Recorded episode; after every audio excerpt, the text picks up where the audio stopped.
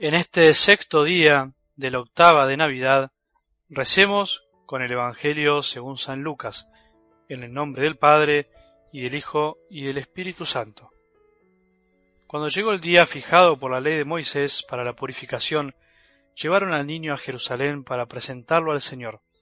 Estaba también allí una profetisa llamada Ana, hija de Fanuel, de la familia de Aser mujer ya entrada en años que casada en su juventud había vivido siete años con su marido. Desde entonces había permanecido viuda y tenía ochenta y cuatro años. No se apartaba del templo sirviendo a Dios noche y día con ayunos y oraciones.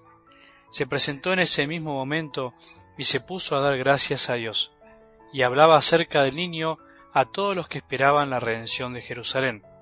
Después de cumplir todo lo que ordenaba la ley del Señor, volvieron a su ciudad de Nazaret en Galilea. El niño iba creciendo y se fortalecía, lleno de sabiduría, y la gracia de Dios estaba con él. Palabra del Señor.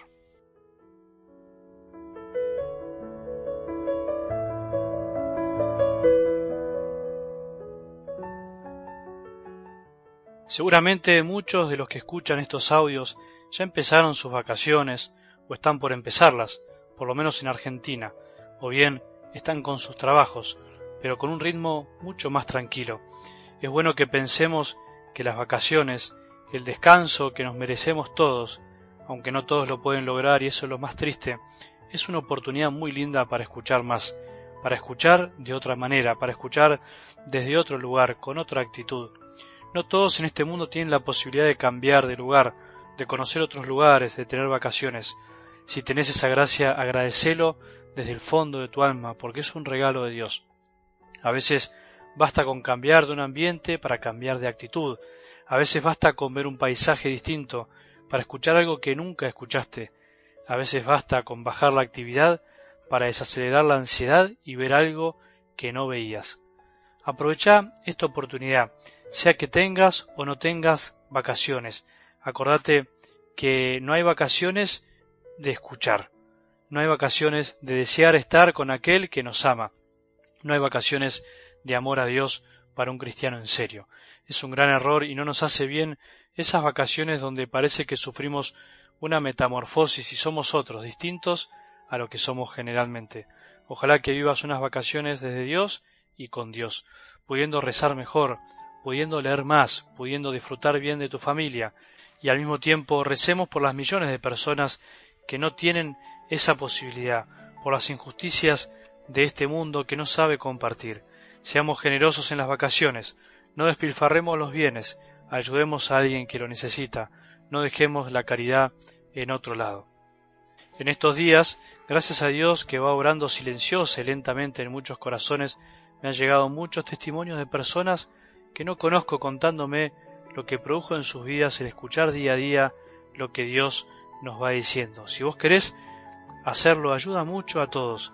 Podés escribirnos en nuestra página www.algodelevangelio.org. No dejo de maravillarme de la fuerza que tiene la palabra de Dios para animar, consolar, corregir, levantar, guiar, iluminar, instruir y tantas cosas más. A veces me dan ganas de que todo el mundo escuche la palabra de Dios, de decirle a todos que no hay nada más enriquecedor, nada más gratificante, nada más cristiano que escuchar y meditar todos los días lo que Dios nos dice. Por eso te propongo que en estos días te preguntes qué fue obrando Dios en tu vida desde que te propusiste a escucharlo en serio. Alguien me contaba que se puso a escribir mes a mes todo lo que fue viviendo en el año. Por ahí no te sale algo así, es difícil, pero sí algo parecido. Si todavía no hiciste este ejercicio de animarte a evaluar la acción de Dios en tu vida concreta, te propongo que en estos días puedas hacerlo, o bien en los primeros días de tus vacaciones.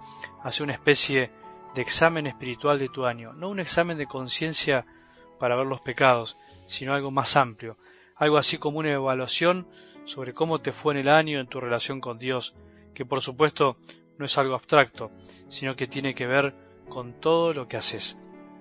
Esto no puede hacerse sin paciencia. Algo de esto decíamos ayer. Esto no se puede hacer sin un corazón dispuesto a agradecer todo, incluso lo que pasó en el año que no pareció tan lindo, incluso eso que te gustaría guardar en el cajón y no sacarlo nunca más.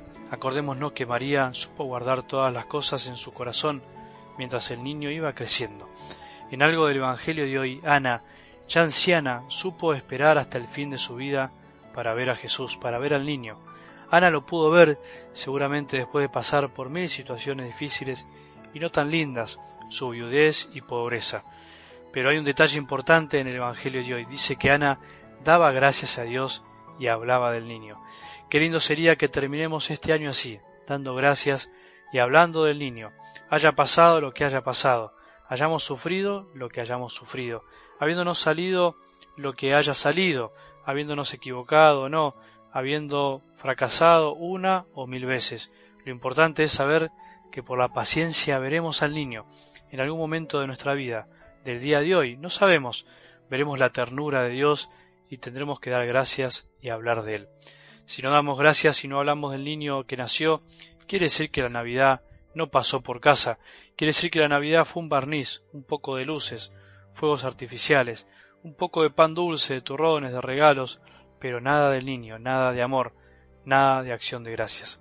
Que el Dios hecho niño te conceda poder verlo hoy y dar gracias con todo el corazón. Que tengamos un buen día y que la bendición de Dios, que es Padre misericordioso, Hijo y Espíritu Santo, descienda sobre nuestros corazones y permanezca para siempre.